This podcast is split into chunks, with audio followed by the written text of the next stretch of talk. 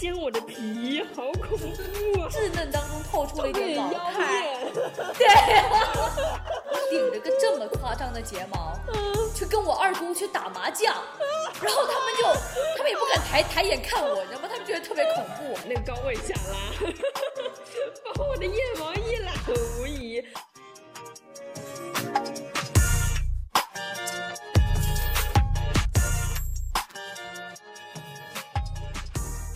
学习，不做咸鱼，大家好，欢迎来到不做咸鱼。我是 Listen，我是 Cici，欢迎大家。欢迎大家来到第八期的不做第八咸鱼。期，没错。那我们这，期聊什么呢？我们这期聊关于变美、医美，还有对于美的看法，什么容貌焦虑，什么七七八八的都聊。好，那准备开始吧，直入正题，我们绝不拖延，好吧？行，那你先说我先开始。Listen，嗯，好，我觉得我从小的启蒙老师，第一位启蒙老师是我的老妈。嗯，我老妈她绝对不是那种封闭的、落后的妈妈，她是会带我去烫发、带我去做指甲、带我去美容院的那种妈妈。五年级、五六年级我就已经烫头发了，我不知道你是什么时候开始搞头发这一。我好像是初中，我初中的时候才开始。初中的时候，拉我小学五六年级的时候，我妈就带我去烫卷发。然后当时在小学的时候，能够烫卷发的只有那么一两个女生，我就是其中一位。然后就显得特别的呃鹤立鸡群，然后标新立异，特别的 fashion 吗？对，特别 fashion，就是引领潮流的那一种人。嗯然后呢，呃，烫完卷发之后，就有有有那么几个女生过来问我说：“嗯呃，Listen，你的头发好好看，你是怎么搞成这样卷的呀？”我我就我我当时我也不知道出于什么心理啊，我就跟他们说。嗯，嗯，我是晚上睡觉的时候把它扎成一个丸子头，然后第二天早上再放下来就会很卷了。然后他们就听了就回去照做了，啊啊啊！他们就照做后呢？但是你知道吗还？说 Listen，你骗我。没有，他们就真的以为是这样子。嗯，呃，不过我也想不出来为什么我当时要这么说。对啊，你为什么要 pretend 呢？可能是可能是觉得烫发就还是觉得有点叛逆的这种行为吧。哦，你们当时学校有说吗？就是不让你们小学生哎，还是小学生，没有明令禁止，但也不鼓励就是了。所以要不、哦要不然也不会说那么烫发的那一两个女生是时尚先锋，不是吗？就是好像小时候就是属于那种又会穿搭啊，又爱搞头发又爱美的那种女生。哎，是你自己主动的提议说你想要去烫头发，你想要去搞这些七七八八，还是你妈自己让就带你去搞的？是你自己其实是我妈，我妈，但是因为我自己不排斥，所以我妈就带我哦去搞了，我也很乐意。我小时候呃幼儿园的时候就打耳洞了，你知道吗？啊就，幼儿园对啊，我奶奶幼儿园的时候就带我去打耳洞了，然后中间闭合了两三次，也打了两三次的耳洞。好像确实幼儿园，我记得好像以前我也有同学就是幼儿园就打耳洞，我到现在还没有耳洞。啊 对啊，我就很震惊，为什么说 为什么说有人现在还没有耳洞？我小学的时候，我妈她也问过我要不要去打耳洞，我就说我不打，我不是怕疼，我就觉得打耳洞有啥呀，还要戴耳钉啥的，我又不喜欢戴，搞这些七七八八的，我就没有啊去。但小时候我不知道为什么，我小时候那个心理就是看别人戴那个耳钉啊，就那种小小的嗯，防闭合的那种耳钉，我都觉得好酷，好漂亮。然后看大家的那个头发扎的高高的，然后烫的是大波浪卷，你会觉得特别好看，特别羡慕。哦哦哦哦哦，我知道了，我懂了。但是我当时好像就完全没有这方面的，我不 care 这这些东西。哎，我跟你讲，我更小的时候，我会怎么样呢？我会把被子就这样裹在自己身上。那不是大家都有过吗？就是装那种装娘娘。对，装娘娘，然后装成公主，然后就你知道吗？会围在自己就是胸部这个地方，然后围成一圈，嗯然后被子又很大，就觉得啊，然后我裙子好拖着，没重呀。错，对我裙子好重呀，然后有时候还会把它披在肩上，然后手再这样一拎，就变对成对对对，娘娘那种袖子，没错。就 小时候宫廷剧看太多了，就从小接受这种熏陶。对我我会和我妹一起玩，你你当时有玩伴吗？当然没有啊，我就一个哥哥呀。过家我就一个家，哥那你自己一个人自娱自乐对呀 对呀、我哥都看不起我这些东西，你知道吗？然后我小时候还特别喜欢穿高跟鞋，哦，就应该对，小时候都会有。对，没错，小时候就是喜欢穿大人的高跟鞋。我我我我妈没有高跟鞋，但是我姑有，我就天天跑去她家，然后我就特别喜欢高跟鞋那个呃咯噔咯噔咯噔的声音，就就听着嗯就特别、特别脆耳，你知道吗？特别清脆。然后我二姑的鞋子，她们鞋子特大，脚又特大，对于我这个小朋友来说，当时就觉得反正就穿着就很新奇，就觉得自己也跟个大人似的。也是幼儿园，就是老师他中午睡觉睡起来，下午的时候他会 pick 几个哦，他会帮每一个人都每一个女生都梳头发。嗯，你们老师会吗？会会，会扎头发，而且他扎的那种都不是就是简简单单的一个马尾这样子就完了，他有时候会扎辫子，有时候双马尾，然后双马尾他有时候还会帮你喷那个发胶，我也不知道这个手法叫什么东西，就是帮你，呃，用梳子把你的那个马尾逆着梳，然后就把你那个头发全部都弄成一个就是砰砰的那种。一个小丸子一样那种，然后帮你喷发胶，然后我妈她好像是到了，反正到了很大的时候，她回想起来，她就说每次回家都要帮你洗那个发胶，每天都要洗头。她说她她都讨厌死我们我们以前那个幼儿园老师了。可是你当时应该是很喜欢的吧？对，没错，就每个人都很喜欢。可能也是幼儿园吧，幼儿园那会儿，然后我姑姑在帮我拍照的时候，你知道我怎么做吗？就是嗯我会，我我我也不知道我哪学来的这些姿势啊，就是哦，对对对，我知道，哦就是那种 pose 对，就那些 pose，pose 女王。我我二姑当时翻出一张照片，她就甩到我脸眼前，她就说：“你看，你小时候就会摆这些姿势。”我当时看到我那些姿势，我说：“是你把我衣服拉成这样的吗？”他说：“没有，是你自己 要这样子的。”你知道我当时的衣服怎样吗？哦我当时那个衣服挺 宽松的，然后我我姑在帮我拍照的时候，我就故意往我肩膀下面 扯，我就我就把那个宽松的衣服把它扯到了那扯扯成一字肩的形状，然后双手哦握成拳头放在那个下巴下面，wink，就你想想多搞笑，就很暧昧很暧昧，我真的是是小我以前。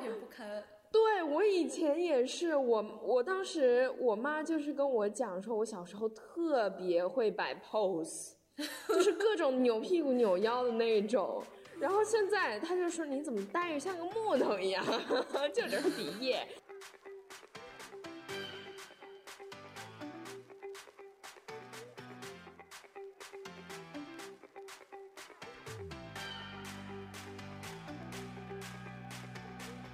初中的时候吧，还是六年级的时候，我爸就带我去点了痣，就我脸上大概有哦六七八个痣痣吧，我也嗯不懂，但是就很大个。然后我爸就看那些不爽吧，然后他就带我去点痣。很遗憾的就是没点好，你知道他点痣的时候，他会有那种焦味儿，就有点像是你、你嗯电蚊子，就拿那种电蚊拍电蚊子那种胶味儿一样。对，那个那个是不是还是还要过一段时间，它它的那个那些结扎什么才会消掉，才会没那样子？对对，但是没点好，就是我现在脸上留下了三个坑，然后就啊长出了新的痣，相当于没除，还留了个疤。然后我爸为此为这件事情也内疚了好一阵。如果说我去美容院挤痘痘这些的话，倒是初高中的时候开始的。而且也是哦我妈带我去的，就我妈特别热衷于让我去保养，让我去就是是吗？对，就比如说我脸上有痘痘，她比我嗯还着急；我脸上有黑头，她比我还着急。她就说：“你赶紧去美容院去挤一下，去不是，那你清妈自己会不会去做这些项目？我妈自己会啊，我妈其实她挺会享受这一块儿的。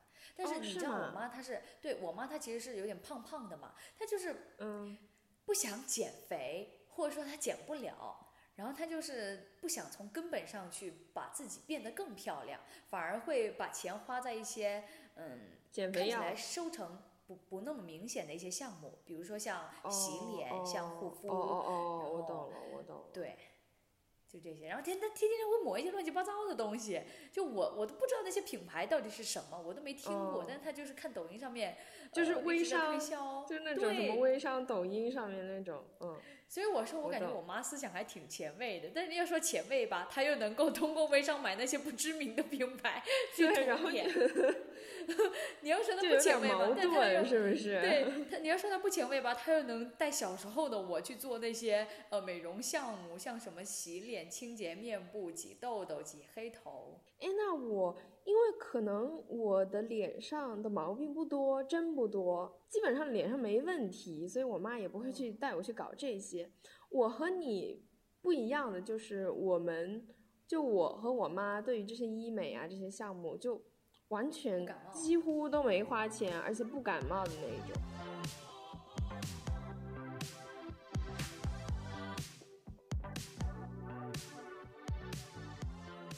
我对于美比较追求，然后攀比的时候是在初中的时候。嗯，我初中的时候，我读的是私立学校，校服都是特别统一的那种。那个女生也是不能，也不能留长发，就只能剪短，每个人都是短头发。那你只能在化妆或者是鞋子或者是头发上面做 outstanding 的东西。对，嗯 有人就会去嗯卷头发呀，然后还会去就是买各种各种鞋子，然后改小脚裤之类的。那一段时间，而且还是一个私立的学校，就大家也都不怎么学习，天天就是搞这些东西，然后化妆啊啥的，就被他人影响了。然后我也觉得我好像需要去化妆，我需要去买一些比较贵的鞋子，我才能够有面子那种感觉。在外貌攀比的这种氛围里边儿，也是被他们影响的，就是有点儿偏离正轨了的感觉。艺考那会儿，老师就会开始要求我们要减肥，然后这个时候又重重新唤起了对于自己外貌的审视。我记得有我的艺考老师，他还对我说：“你要不去打一个瘦脸针吧我们老师是没有叫我们打瘦脸针，但是我现在有同学，他们以前艺考的时候，也确实有老师会叫他们去，你去哪里整一下那一种都有，你？”知道吗？哦，对，我觉得我就是叫你去纹眉，叫你去纹纹眉是最基本的，叫你去这里动一下，那里动一下的，其实也有什么割双眼皮，对，说到这割双眼皮，我之前会觉得这是一个非常大的手术，对对可对当时也不太懂吧。对然后当时呢不太懂，我到高中的时候，哦不，高中的时候我都没甚至没听过这个手术。然后说到大学之后，我才渐渐的接触到了医美这些东西。然后在听舍友聊天的时候，才发现他们初中就妈妈就带着他们去割双眼皮了。我非常的我对我非常 surprise，就是我会觉得哦，他们妈妈原来也这么前卫。然后呢，呃，对，因为我妈她是会带我去做一些呃非常不起眼的一些美容项目。呃护对护肤的那一种东西，对护肤、头发这种东西都比对比较基本的吧。感觉这种就是动刀子了，对对，动动刀子对我来说就是一件比较大的事情了。嗯而且其实我爸的观念就是不太同意在脸上动刀子，我爸就是坚持一种观念，什么身体发肤受之父母这种观念，他就觉得原生还是最好的。然后我当时听到了之后，我就非常的哦，就是觉得很震惊，他们好早就接触了。然后我甚至都看不出来，我看不出来他们割双眼皮了。就很自然，那不挺好的吗？对啊，我都不知道他们自己说了之后我才知道。然后他们给我割双眼皮看他们原本之要趁前的照片？早是吗？不是，但是他们初中割双眼皮这么对有的早啊？有的是初中就去割了，然后呢，有的是高中一毕业，高考完就立刻哦，去对对对，割双眼皮很多都是高高考完才去割。前几个月我不也去动刀子了吗？就刚实习结束，我就立刻前往福州去省立医院做了去眼袋手术。我的眼袋呢是从小就有，天天生的。生的，嗯，对，就是我妈也有很重的眼袋，黑哦黑眼圈，然后遗传给了我跟我哥。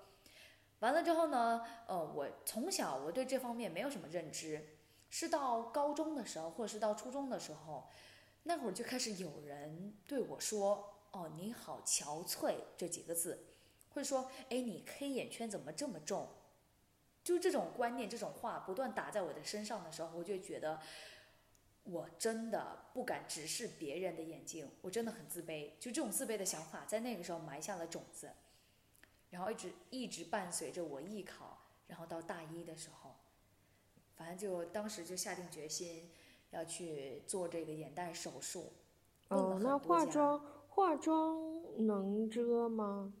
能，但是你知道吗？我化妆往往都要花半个小时以上的时间，我才能完整的化好一个妆。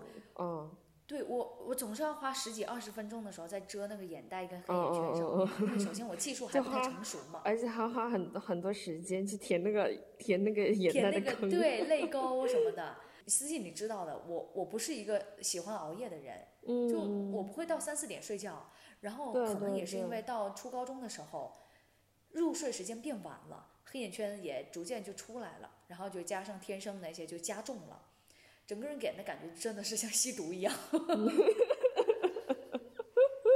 真的有人这么形容我，你知道吗？就是很伤心，很伤心，谁能懂啊？哎哎，昨天又熬夜吸毒啦！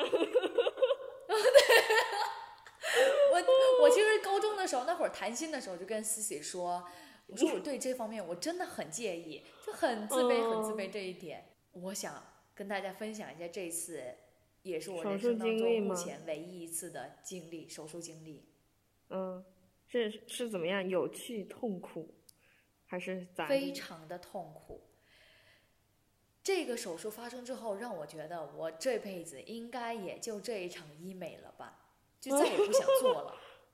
就你懂吗？再也不想做了。尽管我知道它可能给我带来的是一个好的变化，但是我还是不想。体验一下过程，不想动刀了。对，哎呀，上次我们也说到了手术嘛。我人生当中第二场手术就是献给了医美，然后当时是做了一个局麻。我被推进去之后，他就在我眼皮那边打了一个呃半麻醉，就是局麻的手术，局麻的东西。嗯。完了之后，我是能够清楚的感觉得到，也能够清楚的听到、闻到一切的。嗅觉，一切的味道，然后那种哐哐哐哐那些刀子呀，那种声音。你要想象一下，你躺在那手术台上，然后灯这样照着你，你又不敢睁眼，然后你那个眼球就狂跳狂跳。对。然后，那个主要是你看不见，特别难受。对，然后医生那个手术刀就在你的耳边，哐哐哐哐的就拿起放下，拿起放下。嗯。对，然后在你眼中不停的。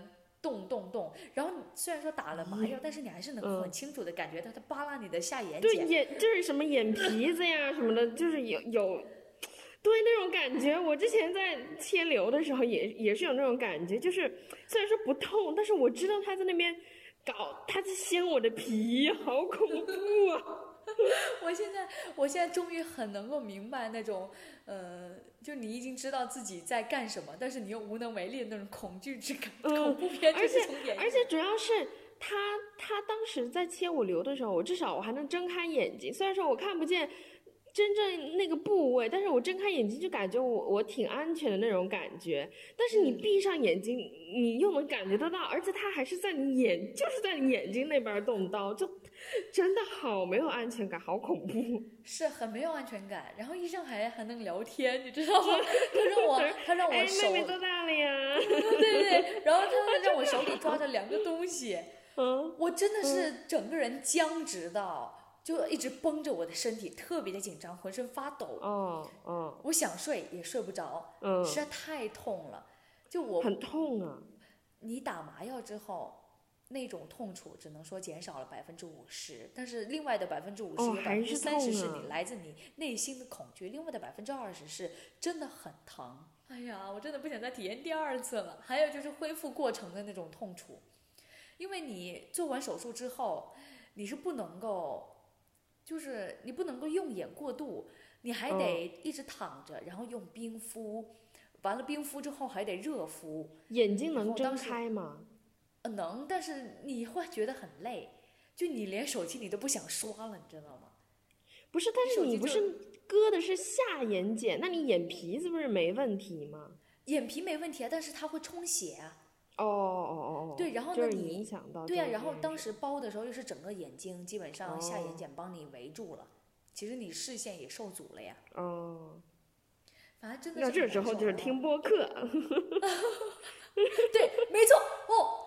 我当时在恢复期间，我眼睛也动，呃，眼睛也看不了手机，我就天天就狂听播客。然后当时还有一个很大的心理考验是什么？你无法直视现在这么丑的自己。啊，就是没割完的自己是吗？不，割完之后，它不是会淤青吗？会肿哦胀吗？哦哦哦哦哦哦。然后整个人就肿得跟猪头一样哦。然后下眼睑就很 很乌这青，就你连镜子都不敢照。给我看一下。我当时有发照片给你吗？你当时发的好像就是你贴着那种贴着照片，没有那种各种青啊青鼻青脸肿的那种照片，我没有看到。有有，我发给你，我发给你过，我记得我发给你过，但是那是时候已经消了大半了。就真的嗯想告诉大家，真的是你要变美这条路，真的要付出真的代价好大。代价好大呀，然后都是一把辛酸泪呀。但是我实话实说啊，割完之后我是非常感恩的。手术过程当中疼痛的教训，让我觉得我现在一定不能再熬夜。它也真的就是给我带来了一个很大的自信，很大的改观。就我我跟大家讲啊，我现在化妆的时候呢，我不会再花大功夫去遮我的眼袋、黑眼圈了，顶多就是遮一下黑眼圈嘛。嗯然后我也不用去舔精心的去舔那些泪沟了，我就觉得我的要就是自信了高了，对自信了。更更重要的是自，信了，嗯对我现在不会觉得别人看我的时候是不是在看我的眼袋。嗯，那挺好的。然后拍照的时候，我也不会特地拍完照之后，我也不会特地也去修那些呃、嗯眼袋的地嗯，你容貌上面真的严重到影响到你对于你的自信的话，嗯，如果说你可以通过一些外部的物理上面的一些医美啊，做做出改变，确实可以去这么做。我其实挺鼓励大家用正确的方式，在力所能及的情况下面，让自己变得自信、快嗯乐。对对对，就我真的是做完之后，我会觉得从自己内心能够感觉到自信了很多，就我不会再纠结这么多东西，我不会精神内耗，花大把的心思在这个眼袋上面。然后嗯包括 C C 你说我戴口罩的时候，我是真的一直要拉到那个眼睛，就是 眼睑那边，眼对眼睑，对就非常怕别人看到我的黑眼圈跟眼袋。再说一句“你好憔悴啊”，我真特别怕这几个字，就感觉他在说，就他在说我老，他在说我黑眼圈很重。然后我也会经常戴眼镜，因为我在想着眼镜是不是镜片能够帮我遮挡掉一点，我就这么想，给自己层层加码，特别的心累。我就是为了让自己变得自信，我才去做的呀，就是这很开心也很勇敢。然后呢，但是我又清醒，清醒的意思是我不会觉得说我做完这个了，我还会觉得我哪里不足，我还想再去做。哦，就就有停了是吧？你你会学有的人是会觉适可得说比如说而止，嗯嗯。对，有的人会觉得，嗯，我做完这个地方，我还觉得我哪里不够，我再去做。就很对很多人就是说整容有第一次就有第二次，对，嗯，就首先是咱们穷嘛，对吧？就是就是没没有足够的经经济能力支撑我嗯去这么做，但是我会觉得我把我最不满意的部分提到了平均值之后，嗯，我就通过其他的方式去嗯，提高就行了。嗯，对，化妆，然后去健身，让自己气色变好一点。就我嗯接受现有的不足，这就是我。那其他的我就不 care 了，像什么歪脸这回事儿，就骨头歪嘛，就是那嗯嗯感觉里里大左右脸不对称啊称。啥的，嗯，对，那大家这也没办法改变啊嗯，对，大家都有，这也没办法改变，总不能去去正颌什么整骨吧？我到了大学，我才有一次医美的，也是一个小小的医美的经历，就是去黑头。当时是什么情况？大一的时候，大一有一个同学，他想拉着我一起去做美甲。但是大一我一进来，就是大家都在做美甲，大学生，嗯大学生大家都在做美甲。然后其实我自己是真的不怎么想去做美甲的，我不想去花这些钱去做这些我不喜欢做的东西。我觉得美甲也不美呀、我觉得美甲也不美啊。但是我当时就是大一进来，就是为了想要合群，然后我才去做的这个所谓的这种变美的项目。当时是有一个呃团购价什么的，然后当时我又错过了，那个羊毛就没薅到，我就没做成美甲。但是我已经陪我那个朋友去了，所以我就说那去了，我就干脆做个什么去黑头的那种项目吧。对，然后我就去了，去做黑头的呢，反正也是就是各种奇奇怪的机器，一下子冰冰一下，一下子冷一下，然后又吸一下，这种七七八八的。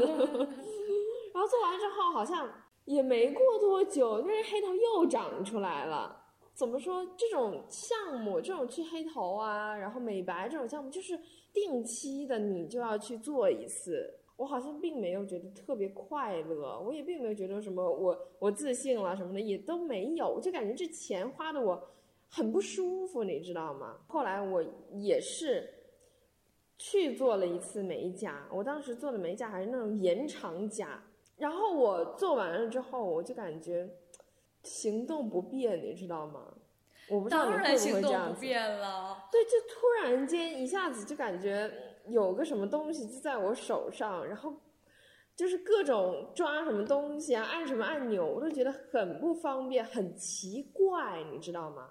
就是断掉了，太长了，然后干活的时候不小心扯了一下，然后整个指甲就掀了。对，掀起来那种也有。对，然后你在你在按马桶的时候，你不也得用那个用那个关指关节关节肘在那边按？对，然后你在抹那个面霜的时候，你还得哦反着来。就是用那个长指甲就这样去刮它，对对对对对，用反着来。不是，那但你知道吗？就有一个，我有个同学，他找我借那个凡士林的润唇膏，嗯，他那个不是也是用手去抹的嘛？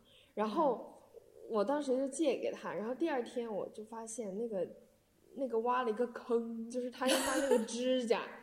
他不是反着来的，他直接用那个指甲里边的那个，他就顺着，然后给我挖了一个大坑，我印象很深。只能说喜欢做美甲的，呃，那些人啊，就习惯性了用这种爪子去生活。我也是，我也是习惯不了，所以说我就每次做美甲的时候，我都做短甲就好，就留到一定长度做短甲。你现在还会去做指甲吗？没有，我已经好久没做了，打算寒假、新年整一波，但是估计也是做短甲。好吧，我以为你是不不喜欢做了呢。没有，但是这一点还没归到我的行行列来了呢。这点还是跟你不太一样的。但是我是属于我要没去做，主要是因为懒，要么就是因为没必要。比如说像我上学封校。我去做什么美甲又没人看，然后像新年的时候这种有意义的时刻，寒暑假的时候就去整一整。那我一般是是是在开学的时候我才会去做，我才会去拉我的头发。我要 beauty，我要我要美在学校里边。你是新年，你要美在家里呀？啊，因为我觉得学校没有人知道我，就 你懂吗？是相反的。Single lady，这就是学校里边已经没有我值得去打扮的地方在乎的人了。对，已经没有我值得在乎的人了。我们最近还特别流行那个种睫毛，你们有哎？我去种过，我去种过，待会儿跟你讲这个。你什么时候 去种过睫毛啊？我从来不知道你什么时候去去种的。大一的时候，大一的时候种的。你没我觉得种睫毛这回事儿，除非是你选对款式啊，不然的话呢？还是要掉到后面比较自然，比较好看，不然的话，你知道吗？我跟你讲啊，一开始我种的时候，我觉得有点疼，有点难受，是吗？因为它那个胶不知道为什么有点辣眼睛，然后种完之后，我当时一照镜子，我整个都快昏过去了，就非常的 exaggerated，you know，就非常夸张，两个大的太阳花那种芭比睫毛，他跟我说做芭比款，我说芭比款好啊。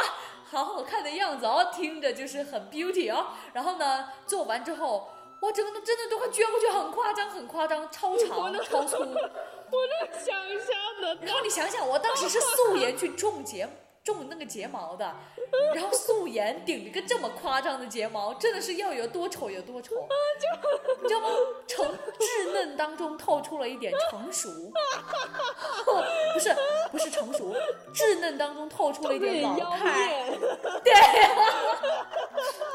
然后我当时，哦，我记得了，是去年过过年的时候，我顶着个这么夸张的睫毛，去跟我二姑去打麻将，然后他们就，他们也不敢抬抬眼看我，你知道吗？他们觉得特别恐怖，他们说你去卸了吧，你去卸了吧。然后我一边打我就特别想哭，我一边搓麻将我就特别想哭。然后呢，回去之后我就不停的用那个水在搓我的睫毛，因为那个那个美容师他警告过我，他说呃二十四小时还是多多久不要沾水，不能洗什么的，然后对你就故意的去搞对，我就故意去洗，故意故意去搓它。然后呢，我看到在水里边掉了好多根，我就特开心。然后后面掉了越来越多之后，它就自然很多，嗯，然后就就就变好看了。但真的，一开始做完的时候，想死的心都没有，就特别搞笑。我妈不是跟你说她还挺爱美的吗？嗯然后这个种睫毛这回事儿也是她怂恿我去的。啊，对啊，不然你以为啊？你那个种睫毛，你当时花了多少钱啊？他让你花这些钱啊？他就说我给你钱，你去种个睫毛吧，就这样啊。因为我妈自己种了呀，她就想让我也去种啊。咱也就是说，在这边黑一下我妈。嗯我妈种完那睫毛之后，全家都在笑，也是非常的 exaggerate 的那种。你想想，我跟她种的是同一款，家吗？对啊，同一家，我跟她种的是同款。那你你不会吸取点教训？是啊你也芭你比款，不懂吗你就接受了吗？不，我妈他们种的时候，她没跟我说她这是芭比款，哦，然后呢，我就觉得我妈种的那个特特丑，然后呢，我去到店里的时候，她就跟我说芭比款好看，我就想着芭比款可能是那个技师，呃，那个美容师他觉得我这个年龄适合芭比款，就跟我妈那个不一样。哦我说好好，那就芭比款。结果我妈那个是也是芭比款啊，那个 对啊。然后我妈那种完之后，你也想想有要有多搞笑有多搞笑。我妈她平常也是不化妆的那种。嗯，然后顶了个这么夸张的睫毛，我爸当时都快吓死了。还有还有一个，我也是我妈搞搞这医美的，我觉得我妈她就是脑门儿不脑洞啊特别大，对，脑门儿想到脑洞特别大，想到特别大，想到一出是一出。她之前去打过针，就是给鼻梁去打针，他还死鸭子嘴硬，她说没打呀，就你知道吗？她顶着个这么高的鼻子。我爸就有点生气，我也有点生气，因为我会觉得他浪费钱，然后去整这些看起来一点帮助都没有的医美项目。我突然想想到，我小时候有一个一直 bother me 的一个关于外貌方面的，呃，缺点是什么呢？就是我有手毛，我有体毛。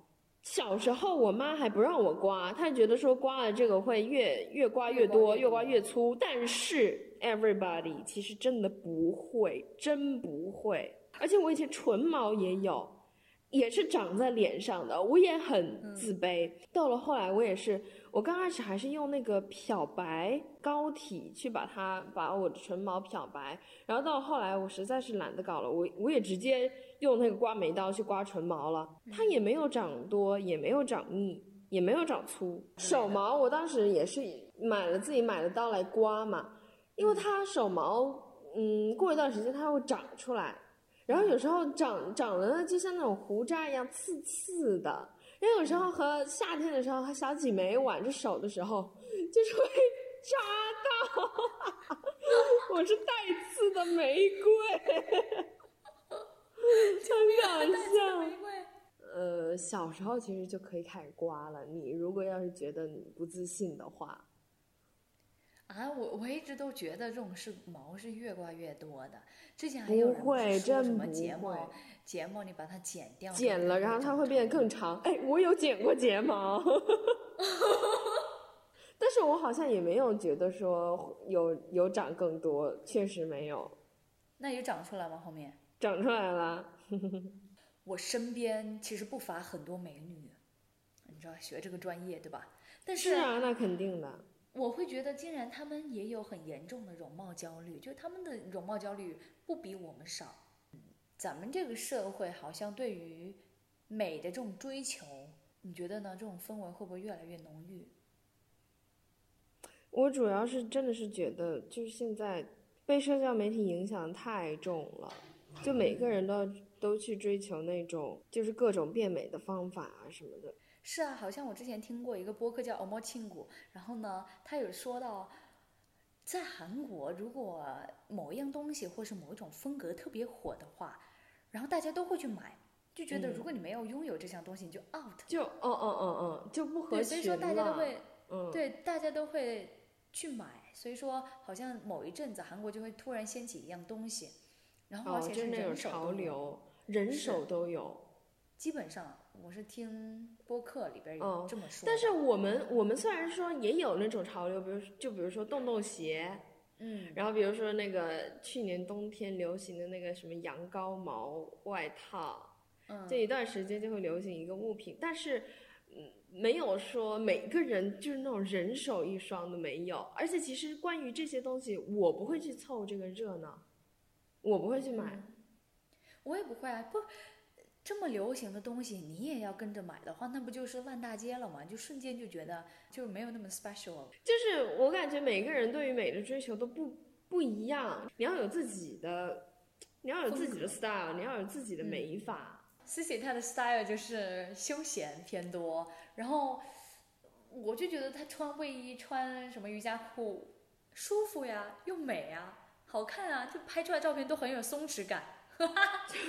这个也是网络上营造的词。还有这种词语，我就感觉说，好像每每次出来一个现象，你都要去找一个，或者说新创一个什么词汇去定义它，也也挺奇怪的这一点。可能是每个人对于美的那种追求不一样吧，我就觉得这样子挺好的。我觉得我没有必要在这方面变美，去在这方面去花心思，那我就不去做。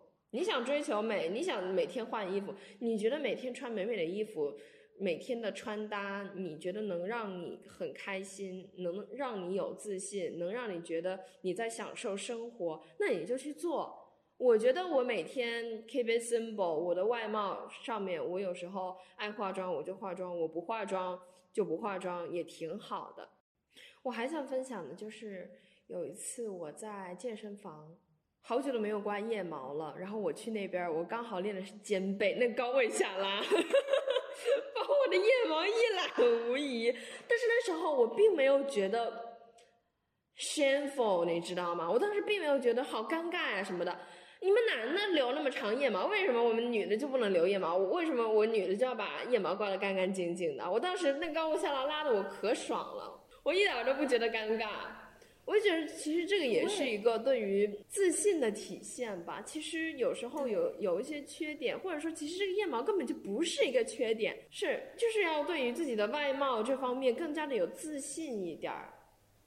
对，如果你对于你自己哪里不自信，你那你就去改变它。你看，比如说像你觉得你自己那体态你不自信，那你就去练嘛，就你尽你尽你所能的。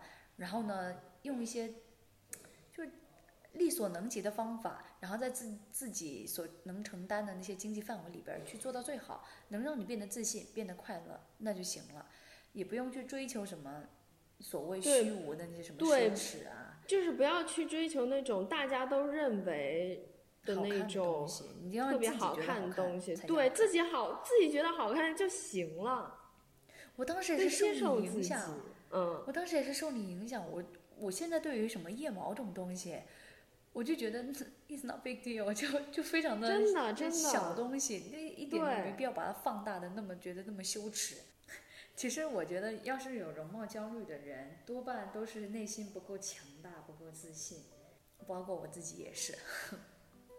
所以我们这一期聊这么多，分享一些自己从小到大变美的一些经历。嗯、呃，真的是很可笑啊！但是你大家也看到了，我们为了美这个传统意义上的美，付出了那么多的努力。就怎么说呢？最终自己变得快乐了吗？如果你真的变得自信、坦然接受了大家对于你的评价的话，我就觉得挺好的。你让自己开心，开心最重要。能让自己开心就好。夜不光腋毛，我也是为了开心。你内心就是你生活当中。在乎的事情太多了，你去在乎这种天生给你带来的这些外貌上面的事情，焦虑这些干嘛呀？你去在乎一些其他的东西，你追求一些其他的东西多好呀！你去丰富你自己的内心，让你自己内心变美，不好吗？是不是？看我们 C 就是大女主的心态。这一次可能真的录完这一期之后，我们就要赶紧备战我们的期末了。我应该比 C C 早一点放假，所以说我的期末考也会提前。嗯，然后呢，我就得哎忙活起来了。就是说，如果听到这一期的福建播音艺考生的小伙伴们，祝你们艺考顺利。没错，省考顺利，然后校考好好准备，加油，考试加油。然后，那我们就这期就聊到这儿了。嗯，好，好，再见，再见。